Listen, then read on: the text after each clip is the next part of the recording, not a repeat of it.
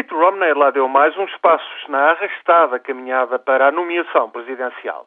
Romney conseguiu ganhar em seis dos dez estados em disputa nas primárias de terça-feira, mas ainda terá de penar para garantir a candidatura pelo Partido Republicano em agosto. A campanha tem obrigado o antigo governador de pendor centrista do Massachusetts a assumir posições cada vez mais direitistas.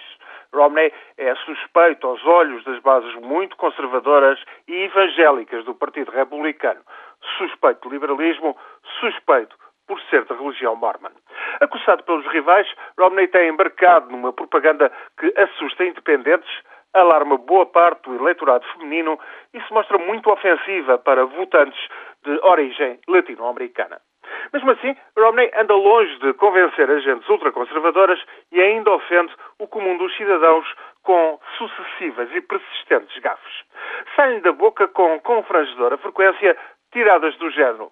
Aposto consigo 10 mil dólares. Olhe, gosto tanto de carros americanos que a minha mulher até tem dois Cadillacs e por aí fora. É natural que assim aconteça, pois Romney é multimilionário e, como ensinou há muito tempo certo norte-americano ilustre, os ricos são diferentes. Bem pode esperar Romney que, depois da nomeação, o eleitorado esqueça os excessos desta campanha. Vai ser difícil, até porque terá de escolher um parceiro bastante conservador para vice-presidente, de forma a tentar animar as hostes republicanas tão renitentes em relação à sua pessoa para a votação de novembro. De resto, Obama não lhe vai dar descanso e tentará apresentar Romney como um elitista rico, sempre a mudar de opinião e, no fundo, tenebroso conservador. Esta campanha pela nomeação republicana está a desgastar muito Mitt Romney e a custar-lhe uma fortuna. Só Obama tem saído a ganhar.